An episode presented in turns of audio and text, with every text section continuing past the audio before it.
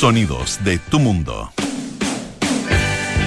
Muy buenas tardes, ¿qué tal? ¿Cómo están ustedes? Bienvenidos a una nueva edición de Aire Fresco en este día viernes 24 de marzo. Estamos como siempre aquí en Radio Duna, el 89.7 en Santiago, 104.1 en Valparaíso, 90.1 en Concepción y 99.7 en Puerto Montt. También nos pueden escuchar en el canal 665 de mm, BTR. Pueden utilizar nuestra aplicación Radio Duna o entrar a duna.cl y ahí está absolutamente toda nuestra programación, lo que estuvo, lo que viene, lo que estamos presentando en este minuto además de nuestros podcasts, por supuesto, lo que pueden encontrar también en Apple Podcasts, Spotify y las principales plataformas de podcast. Hoy es día viernes, así que tenemos panoramas ah, con Francesca Ravizza en algunos minutos más. Y también vamos a tener una interesante entrevista con eh, un chileno em, que se ha destacado muchísimo trabajando en la ilustración. Ah, em, él es em, un ilustrador eh, muy destacado, tiene, eh, bueno, ilustrador y escritor, porque tiene varios cuentos infantiles, ah, Un cocodrilo en el bolsillo, por ejemplo, Onsen, em, La gran fiesta de los olores, La pelota va, La siesta perfecta, luce una bienvenida diferente. Estamos hablando de Pato Mena, Patricio Mena en realidad, Pato Mena, ah, y así es conocido y así firma además eh, sus libros. Él es em, finalista de la selección de ilustradores que hace la Feria del Libro Infantil de Bolonia.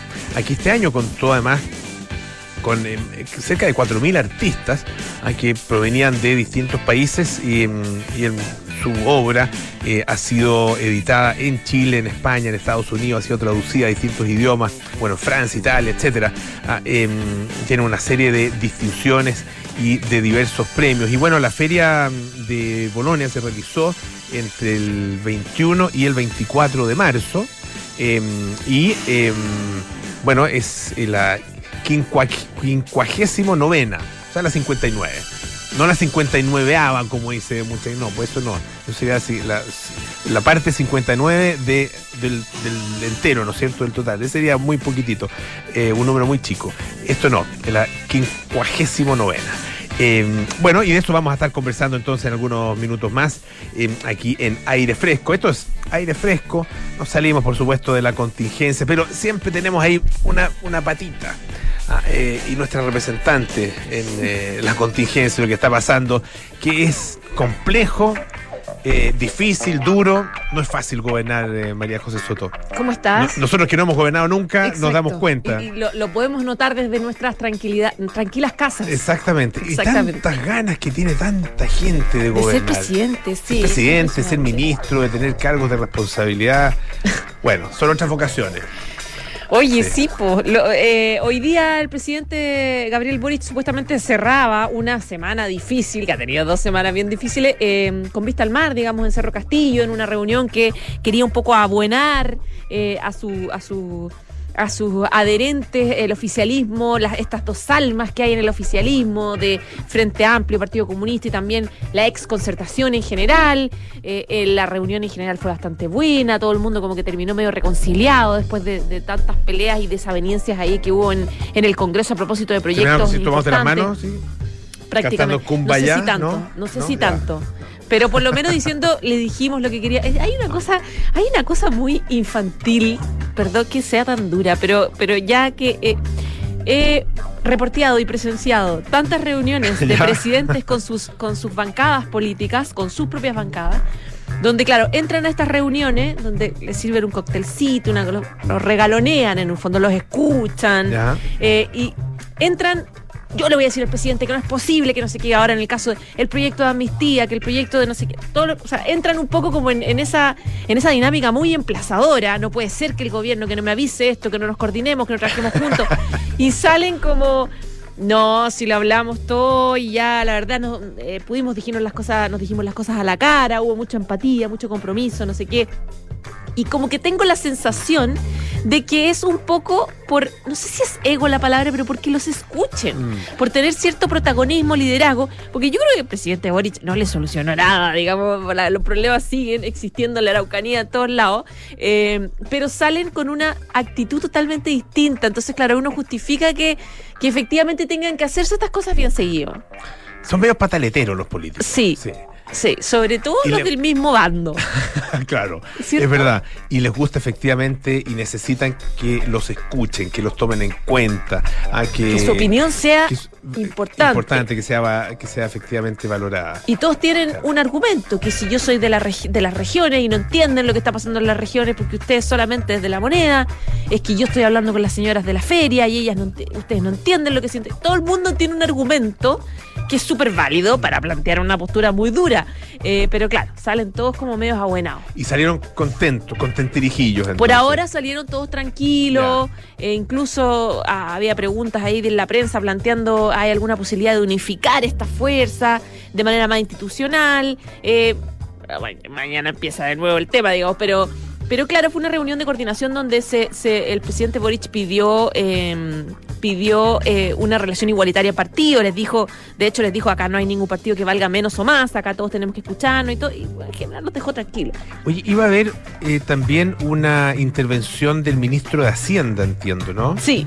Eh, ¿Se supo algo de cómo habían dado esa... Mm, porque la verdad que el ministro de Hacienda es, es y va a seguir siendo de manera probablemente creciente eh, el, personaje, el, malo de la película. ¿ah? Para muchos, sobre todo para el mundo parlamentario, para el mundo de los diputados.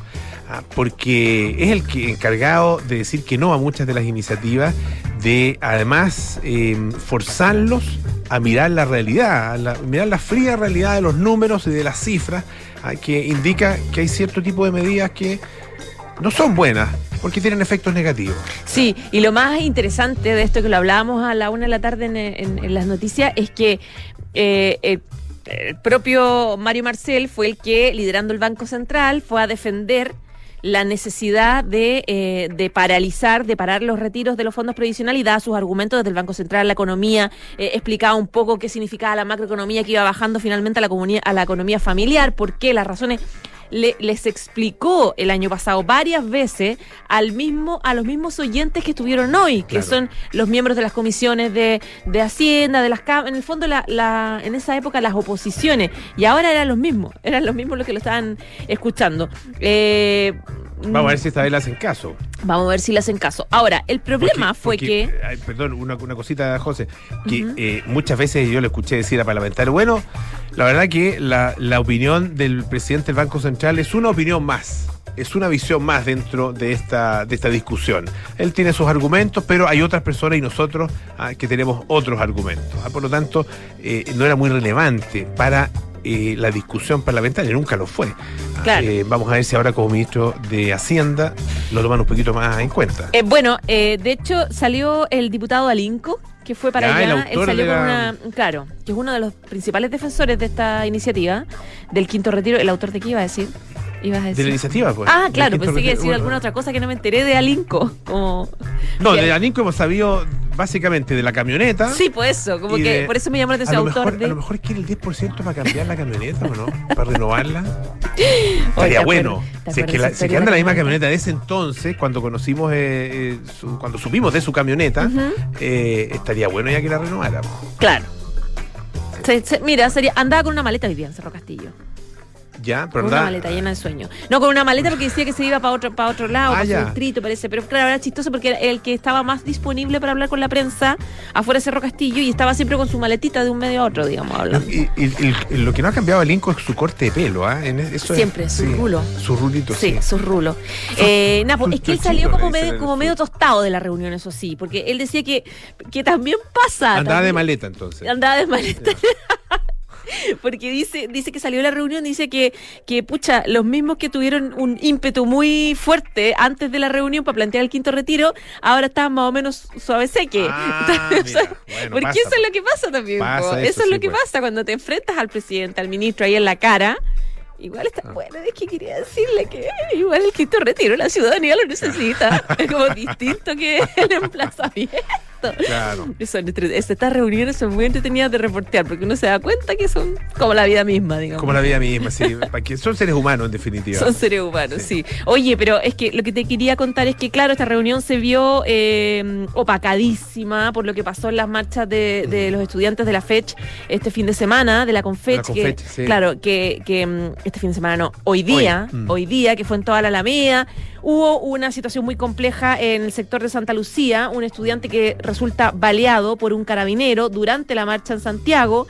Eh, era un, se trata de un de un estudiante de, 19 años, que afortunadamente está fuera de riesgo vital en todo caso, que recibió una bala en su tórax eh, en medio de esta eh, em, manifestación estudiantil. Eh, y claro, de, inmediato lo que hizo el presidente fue enviar a sus ministros de salud y educación, que sus, de Valparaíso se fueran de inmediato, cascando Santiago a investigar la situación. El gobierno, la ministra Siches, condenó la situación, quedaron en investigar, hay un sumario en carabineros, carabineros ya se está defendiendo planteando que fueron, fue un minuto en el que había 10 personas atacando con, con, piedras a tres carabineros, donde también hubo, hubo hubo heridos, digamos, carabineros con contusiones. Eh, claro, eh, se repite exactamente la misma historia, la duda respecto del abuso no policial, la defensa de los carabineros, porque claro, si hay una turba de gente que lo está atacando, es que es muy difícil el procedimiento. Claro, lo, que pasa es que hay protocolos. Hay, eh, protocolos eh, a través de los cuales se va eh, aumentando el, uso de fuerza ah, y, tienen que ir siguiendo ah, esa, esa dinámica, ¿no es cierto?, de, incorporación de más elementos de fuerza hasta llegar y tienen posibilidad de hacerlo, tienen derecho a hacerlo en la medida que esté justificado eh, hasta llegar al uso de su arma de fuego. Ah, y eso, por algo tienen armas de fuego los carabineros, ¿ah? porque eh, eventualmente están facultados, porque están facultados para eventualmente usarla, eso más bien. Eh, ahora, se dieron en este caso las condiciones para que eso sucediera bueno, eso es lo que hay que saber, eso es lo que hay que investigar. Están circulando fotografías y están circulando también en la tercera publicación. Y audio. Un audio. Sí, un audio de la, de la conversación que tuvo este carabinero cuando iba informando paso a paso lo que hacía. Que él, él decía que hay un, había un grupo de 15 o 20 estudiantes que lo estaban atacando y él eh, avisó, dije, eh, hice uso de mi arma de fuego. Incluso le advertían desde la contraparte que no la utilizara, que tratara de salir, de salir pero claro, había en paralelo otra, otro testimonio de otra carabinera que decía, no tenemos cómo escapar, digamos, están todos con piedras atacándonos, no hay cómo escapar. Eh, la situación, el audio es bien tenso, el relato también es tenso y claro, la cosa sigue siendo igual de, dura en las manifestaciones. Ya, pues, José, muchas gracias. ¿ah? Un abrazo, buen fin de semana. Para ti también, que estés muy bien. Y mm, tenemos un tiempito, ¿no? Sí. Eh, bueno, hay, varios temas que están dando vuelta. Hay uno que me impresionó. Eh, se habla de un programa federal barbárico o bárbaro. Ah, eh, esto es una acusación que existe de parte de eh, activistas, de animalistas, en contra de un servicio, el Servicio de Vida Silvestre de Estados Unidos, un departamento, tal como escribe el Guardian, un oscuro departamento de, eh, del Ministerio de Agricultura estadounidense, que dentro de sus funciones tiene em, y así lo dicen, un poco eufemística la manera de, indicarlo, pero lo que se dice es que tiene entre sus funciones permitir y ayudar a que exista una buena mm, em, una buena convivencia entre los seres humanos, sus actividades y los animales silvestres.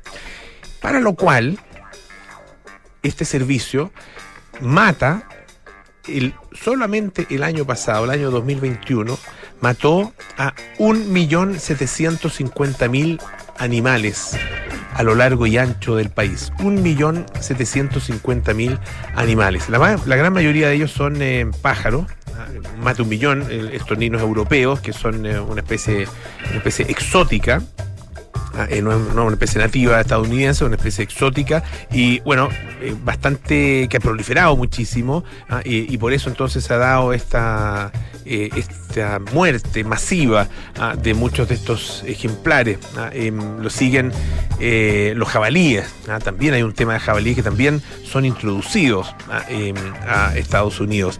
Em, qué sé yo, las, las, palomas salvajes o las palomas silvestres son otros, otras especies que también son matadas, digamos, a, través de distintos, distintos métodos. Pero también hay muchos, muchos animales nativos, eh, nativos, coyotes, por ejemplo, ah, eh, castores, em, gansos, gansos canadienses, em, palomas, buitres, eh, hay, bueno, em, cuervos, por ejemplo, y otras series, incluso venados.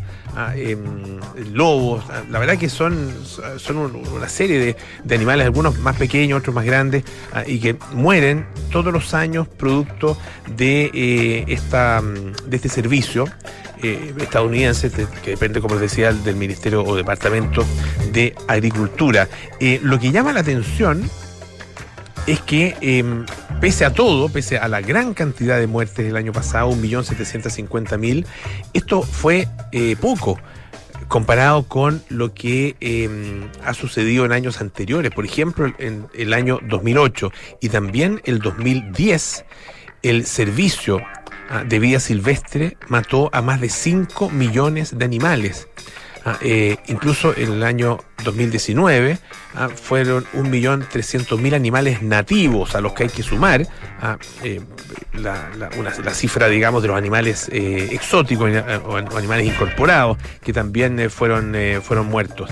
Em, esta, esto ha sido obviamente tremendamente criticado, no solo por el hecho mismo, una vez que se conocen todas estas cifras, pese a que no son nuevas, ah, pero cuando, claro, cada vez que se divulgan o cuando se divulgan y se hacen conocidas son tremendamente criticadas em, por, bueno, la cantidad de animales. Ah, y por lo que se dice, básicamente se, lo que se busca es proteger los animales de criadero, ah, eh, los animales em, domésticos, finalmente la industria, sobre todo la industria ganadera. Ah, es lo que se busca proteger a través de la muerte de todos estos animales silvestres. Eh, un tema obviamente controversial, eh, eh, en, Estados Unidos y que al, que se agrega no solo el tema de la muerte, sino que también los métodos que se utilizan eh, para, para matarlos. Se, utilizan trampas, usan, em, qué sé yo, una especie de bombas de cianuro ah, que se supone que matan a los animales en muy poco tiempo, se supone que en cinco minutos, pero eso no siempre sucede. Ah, incluso se han visto afectados seres humanos producto ah, de, esta. De, de, esta práctica por parte de este departamento del Ministerio de Agricultura. Oye, y una. Mm, hay cosas que como que a la gente le, dan o los persiguen por años ah, y por toda su vida. Eh, y es el caso del cantante Brian Adams ah, eh, y su canción El verano del 69, Summer of 69. Eh, ustedes saben una canción tremendamente conocida, muy famosa, ah, de, Brian Adams, una de las más famosas probablemente que tiene este cantante canadiense. y bueno, hace muy poquito eh, tuvo una entrevista en la televisión eh, australiana ¿ah? em, y le preguntaron, a este hombre ya tiene 62 años, le preguntaron, oiga, cuéntenos de la, del año, o sea, de la canción, ¿ah? porque el año 1969 fue un año importante en la historia. ¿ah? Eh, el aterrizaje, o sea, el, alunizaje, ¿no es cierto? La llegada del hombre a la luna, Woodstock. Pero le dice, usted era un niño solamente entonces, tenía menos de 10 años. Eh, así que bueno, ¿cuál es la verdadera historia detrás de, el verano del 69? Le preguntaron. ¿ah? esto en un, eh, en un programa ¿ah? que se llama eh, Today Extra. Bueno, no le gustó la pregunta a Brian Adams. Curiosamente, no le gustó. No quiero hablar de eso, dijo quiero hablar del nuevo álbum, para eso estoy aquí. Claro, efectivamente acaba de publicar un álbum eh, nuevo ah, eh, que se llama eh, Happy It Hurts. Ah, y salió recién el 11 de marzo, ah, ya ahí la, ha ido bastante bien, el número 29 en el caso de Canadá. Em, entonces, bueno, los entrevistadores, David Campbell, Belinda Russell, cambiaron inmediatamente tema y dijo, bueno, está bien, hablemos de eso. Pero eh, la pregunta es, bueno, ¿por qué no quiere hablar de El verano del 69? Es una canción. Ah, eh, y es probablemente por las interpretaciones que hay con respecto a, esa canción.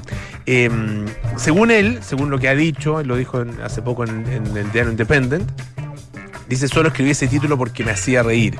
En realidad es una canción eh, escrita por él y por, eh, coescrita por eh, Brian Adams y Jim Valance. Ah, originalmente el título era Los mejores años de mi vida, ah, que de uno de los versos de la, canción, Best Days of My Life. Ah, pero bueno, finalmente se convierte en el verano del 69 y de acuerdo con las especulaciones que hay acerca de las razones por las cuales se llama así la canción, eh, algunas hablan efectivamente porque, bueno, un año eh, muy importante, digamos, la historia de la, no sé, de la cultura popular, pero por otro lado, claro, tiene connotaciones sexuales.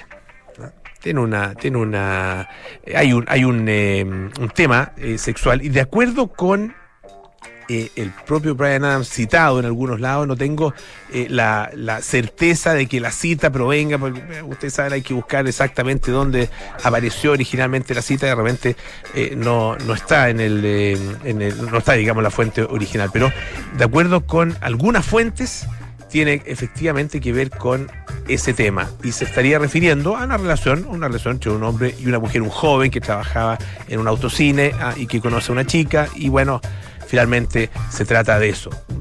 Sexo en el verano, básicamente. Es una canción que, eh, fíjense, tiene 735 millones de streams en Spotify y que tardó 10 años en llegar al número uno en distintos países. Ah, Summer of 69, que no la vamos a escuchar ahora, vamos a escuchar otra cosa, porque vamos a escuchar al gran Elton John, que está de cumpleaños. Sí, pues 75 años está cumpliendo Elton John y lo saludamos modestamente, humildemente desde acá de Chile, desde Radio Duna, con esta tremenda canción. I'm still standing. Mira, a los 75 y ahí está, paradito Elton John.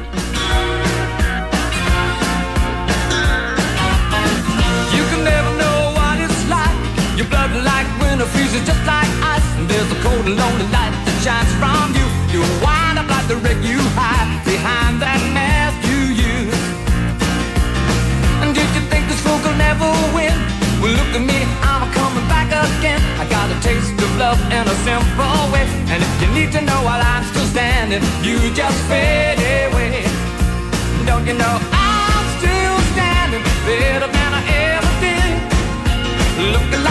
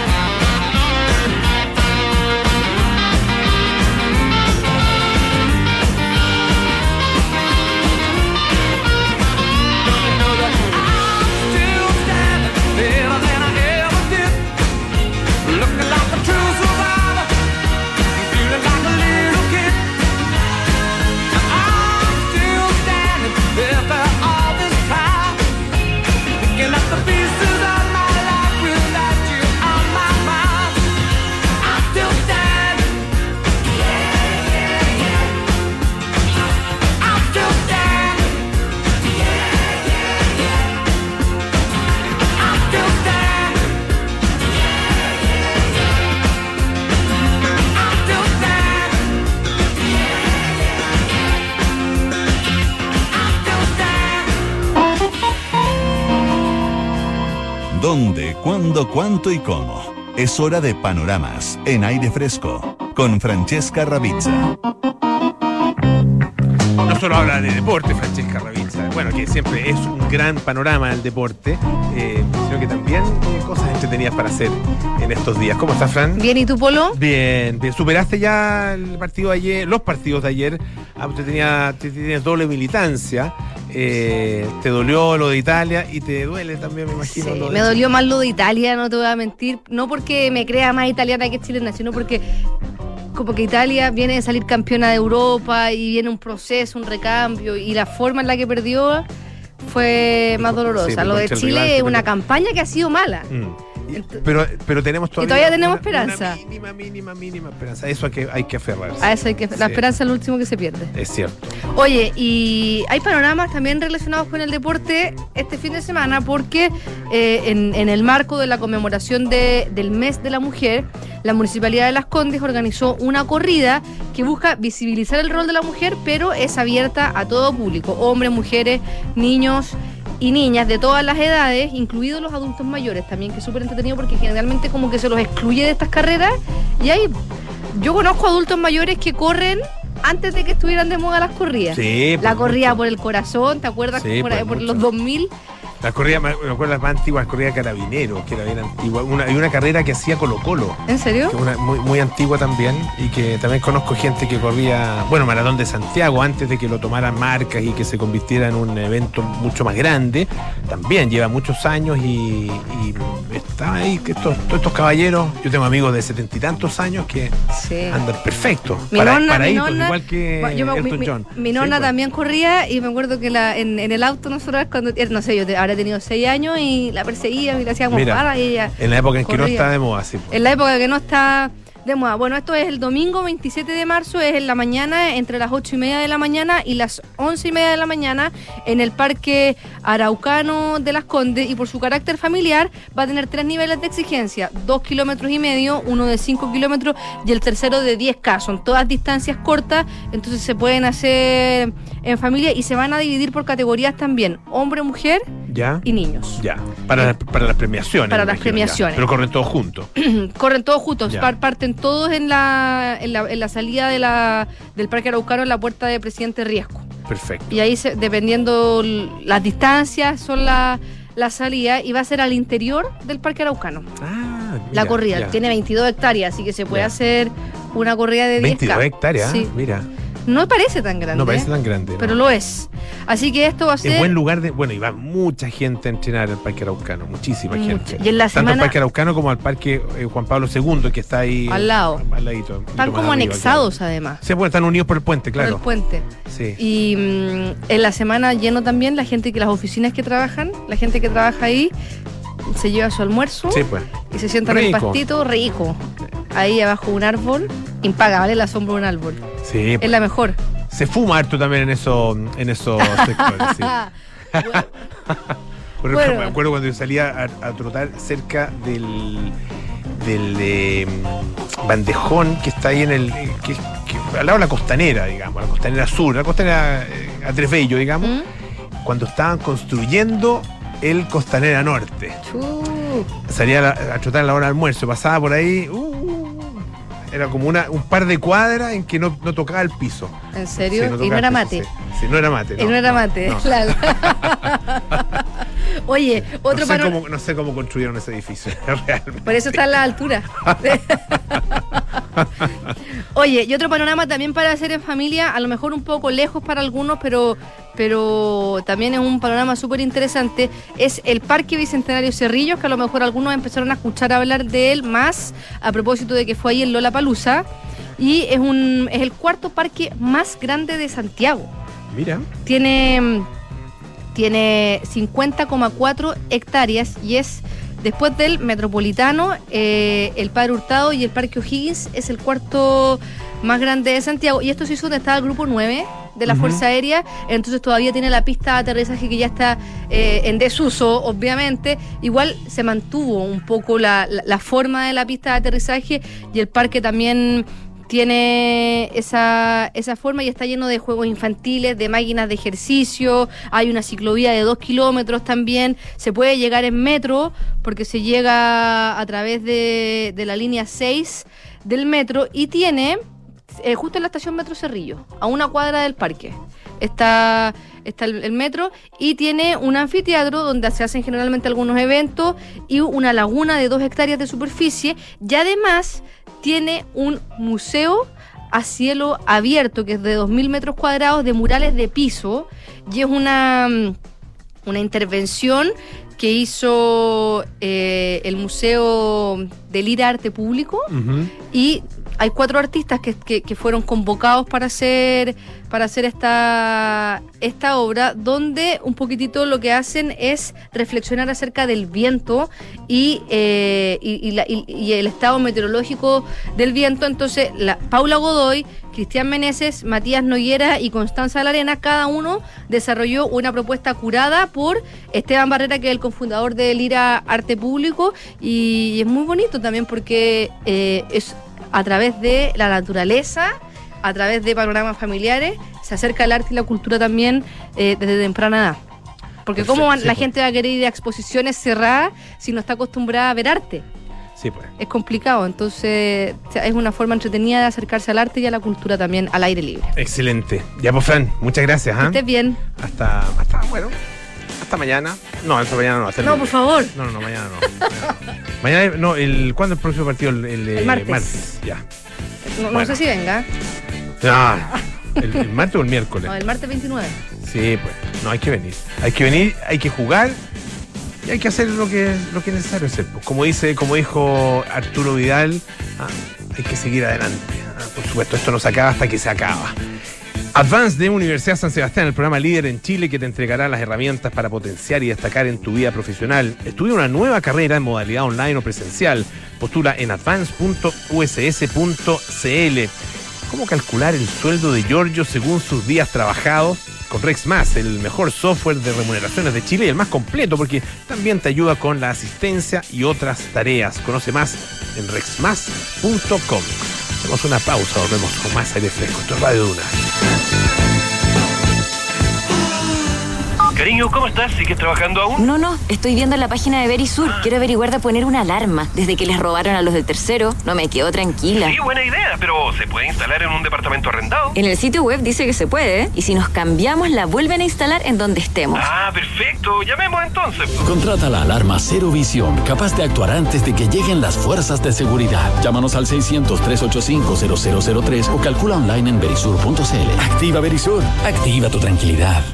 ¿Dónde apruebo las vacaciones de Juan Carlos? En RexMas, el mejor software de remuneraciones de Chile y el más completo, porque RexMas también te ayuda con un portal del colaborador para un trabajo más simple, más rápido y más eficiente. Conoce más en rexmas.com. En Advance de la Universidad San Sebastián, estamos buscando talentos que sean capaces de liderar equipos y generar nuevos proyectos profesionales. Si quieres perfeccionar tus conocimientos, estudia en Advance USS, el programa líder en Chile que te entregará las herramientas necesarias para potenciar y destacar en tu vida profesional. Postula a una nueva carrera en modalidad online o presencial para admisión 2022 en advance.uss.cl. Estás en aire fresco con Polo Ramírez. Ya estamos de vuelta aquí en aire fresco. Esto es Radio Duna. Hace parte del nuevo club Paula Cocina. Disfruta de una experiencia gastronómica única. Clases semanales con los reconocidos chefs de Paula Cocina, recetarios, newsletters, descuentos y mucho más. Suscríbete en paulacocina.cl. Presenta Unimark. Em, se realizó la 59 mm, Feria del Libro Infantil en Bolonia, que es em, considerado el encuentro del libro infantil más importante, em, infantil y juvenil, digamos, más importante eh, del mundo. Y bueno, hubo una participación interesante eh, chilena que es promovida por distintas instituciones. y mm, hay un ilustrador chileno, ilustrador y, cuentista, escritor y, e ilustrador, que fue finalista de la selección de ilustradores que hace justamente esta feria, que contó nada menos que con 3.800 artistas provenientes de 92 países. Y estamos con él al teléfono. Pato Mena, ¿cómo estás? Muy buenas tardes. Hola Polo, ¿qué tal? Gusto en saludarte. Igualmente, muchas gracias por, eh, atender nuestro llamado. Eh, Pato Mena es eh, eh, bueno, escritor, como decía, ilustrador y autor de una, una serie de, de, libros que han sido además eh, traducidos a diversos idiomas, publicados en eh, distintas partes de, distintos países del mundo, editados en España, en Estados Unidos, en, en distintos países europeos, también en Corea, en China. La verdad que con una llegada bien, bien impresionante, Pato. Cuéntanos un poco de lo que fue esta experiencia, el significado que tiene em, para ti em, haber participado de esta selección. Bueno, eh, eh, tremendo la verdad por el número de, participantes que tú mismo mencionabas eh, y justamente porque como es eh, la feria más importante del mundo, si bien es como a nivel de venta de derechos uno de, de los focos principales, pero obviamente la parte artística y la participación de ilustradores es súper, súper importante. Ahí se congrega todo y este año, bueno, ya es la tercera vez que participaba y, aunque llegamos a finalistas junto con Joana Mora, otra ilustradora chilena que también estuvo en la selección, eh, es la verdad que un paso muy, muy importante y, y estoy súper contento y bueno, da ánimos para participar una próxima vez también. Según entiendo, Pato, tú estás viviendo en España, ¿no es cierto? Estás radicado allá, em, en, Barcelona. Eh, y el, cuéntanos un poco del, mundo de la, de la literatura infantil y de la ilustración para la literatura eh, infantil. Eh, ¿Cuáles son un poco los, las características que tiene, los desafíos que plantea, no solo en términos editoriales, sino que en términos creativos? Uy, bueno, es una pregunta grande ¿eh? del mundo de la literatura infantil. Es, claro, hay muchas cosas que decir.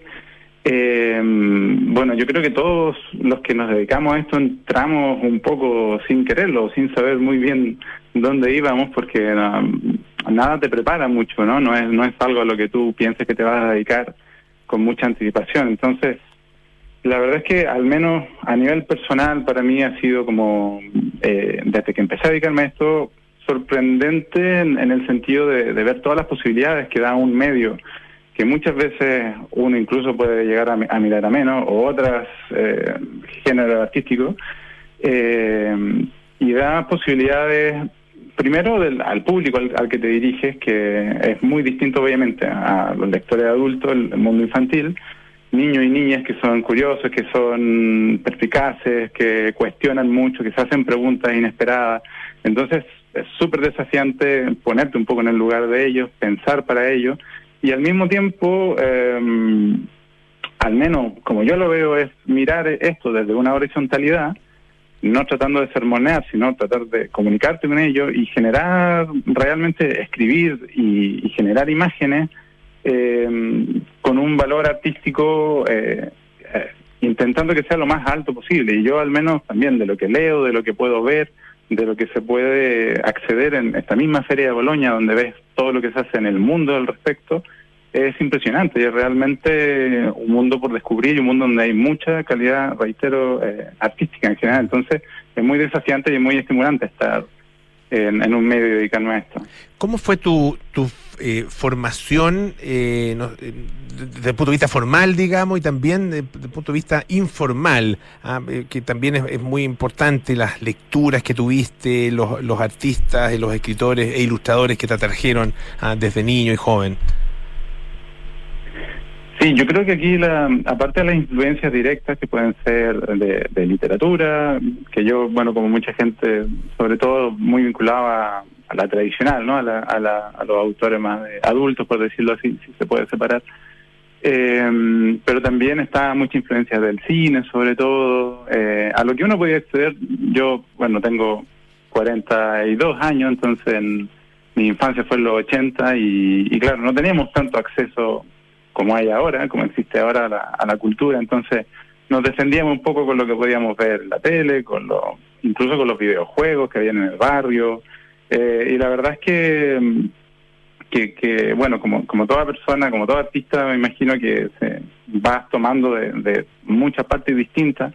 Y como te contaba, llegué un poco de manera improvisada al mundo de la, de la literatura infantil, quizá lo más cercano desde el cómic, que tampoco era algo a lo que tenía mm, demasiado acceso, pero siempre por el tema de las imágenes, la narración visual, fue algo que me atrajo mucho. Entonces, eh, mi primer libro eh, que escribí, lo ilustró un amigo, eh, era un híbrido entre cómic y álbum ilustrado. Yo en realidad no tenía, no estaba muy familiarizado con el álbum ilustrado en ese momento, pero ese libro que se llama Don Mosco, editado en Chile por la editorial Pehuen, como que me abrió la puerta a todo ese mundo que había en, ese momento en Chile, donde estaba como burbujeando un poco la, el mundo de la literatura infantil y me permitió conocer, acercarme y descubrir eh, este mundo que desde el primer momento me, pareció muy propio para mi, sorpresa.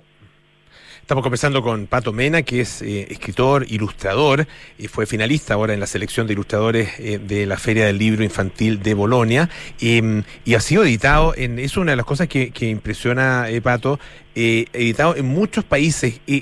¿Qué, qué, qué tiene crees tú eh, tu trabajo eh, como para eh, llegar a, niños y, jóvenes, particularmente niños en distintos lugares del mundo, con distintos idiomas, con distintas culturas? bueno, también es difícil eso hablar desde uno. como te decía, yo intento cuando escribo o cuando creo hacer algo que me guste a mí en principio. Eh, supongo que trato de hablar un poco al, niño interior que todos conservamos en menor o mayor medida. Eh, y yo creo que una de las claves podría ser el, humor, que en mi trabajo está muy presente.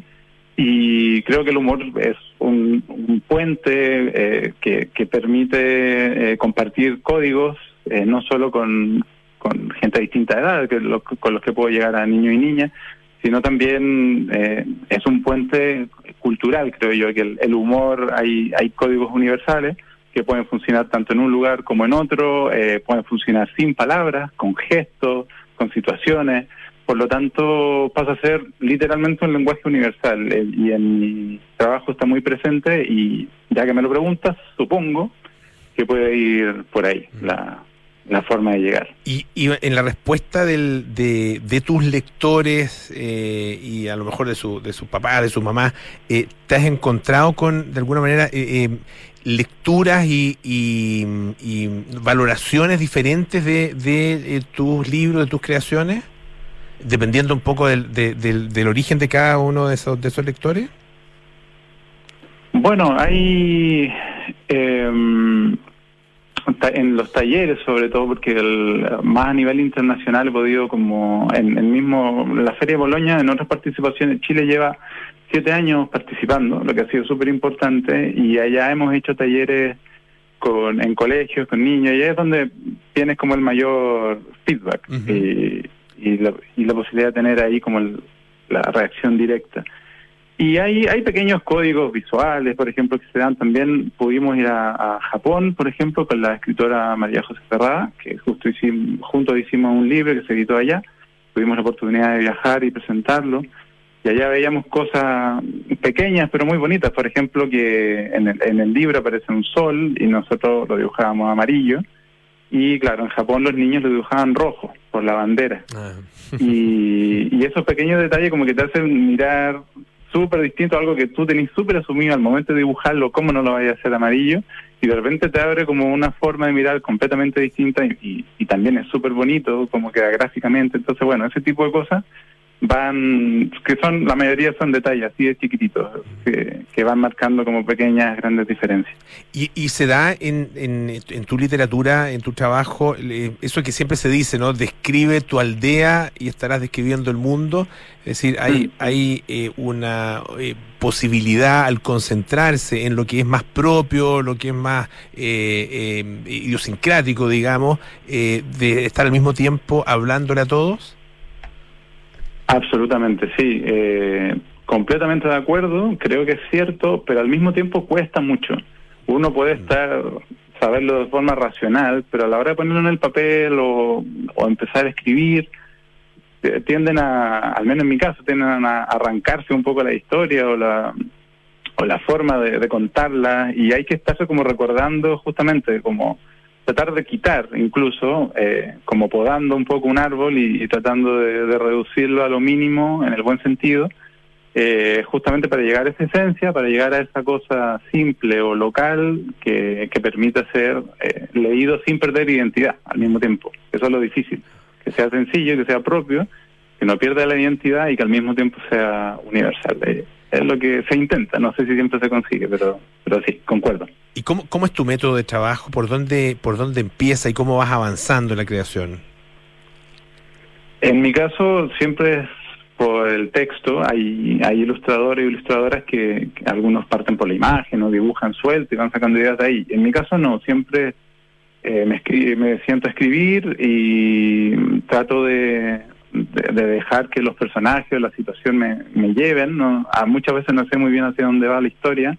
Lo que sí eh, intento que haya alguna idea eh, que a mí mismo me interese saber cómo sigue, que, que genere interés de alguna manera. Eh, y una vez que tengo eso, intento trabajar desde ahí y a veces llego a cosas que, que terminan gustándome y otras veces que quedan a medio camino, pero intento ir, ir sacando varias para, porque bueno, una cosa de porcentaje en algún momento habrá una que me gustará más que otra y ahí voy voy eligiendo, pero mm, a, veces resulta incluso un poco eh, desordenado el, el método, por llamarlo de alguna manera. Eh, bueno, yo creo que la gracia justamente de, de la literatura o la, o la narración visual, es que sea como una alternativa a cómo funciona el mundo normalmente, ¿no?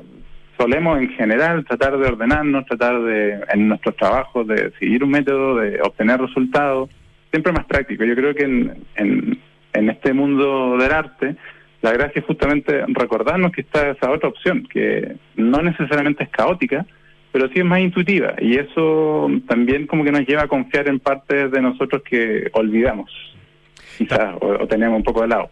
Estamos conversando con Pato Mena, que es eh, ilustrador, escritor, eh, ha publicado eh, una serie. ¿Cuántos son ya en, total? Estaba, estaba mirando, yo me he encontrado con, con una cantidad importante, digamos, pero no sé la cantidad total que has publicado.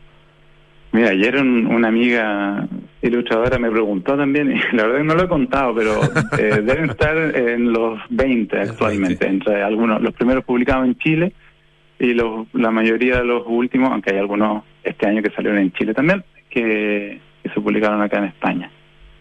Perfecto. Oye, ¿y cómo lo haces? Porque estaba pensando que, claro, al, lograr, al, o sea, al buscar em, esta, esta eh, combinación de hablar de lo más propio y a través de eso llegar a, a muchas personas en culturas diversas, uno se encuentra también con que hoy día las cosas son miradas, todas son miradas con lupa, eh, y probablemente se hace eh, una especie de exégesis, digamos, de, de cada una de las imágenes y de los textos, etcétera, buscando eh, elementos y muchas veces elementos que pueden resultar controversiales.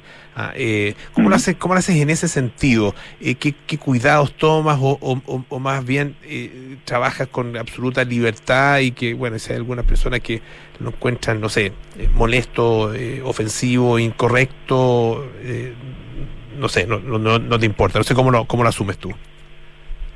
Sí, no, intento trabajar con la mayor libertad posible. Eh, intento pensar mucho en, los niños, en las niñas, porque muchas veces a ellos no les escandalizan cosas que a los adultos sí. Y incluso a veces uno desearía que, generara cierto ruido el, el, libro, no, no por una cosa efectista, sino porque está pensado honestamente así y resulta que puede molestar o puede incomodar por, por alguno de sus elementos. Y como te digo, incluso a veces digo, ojalá quizás que moleste por ahí porque al final crearía conversación alrededor también, crearía interés en la obra. Eh, pero como te digo, siempre desde, desde que se ve naturalmente, no tratando de provocarlo. Eh, pero no, eh, como te digo, veo como esta mayor amplitud por parte del público infantil e intento estar como a la altura de esa, de esa libertad.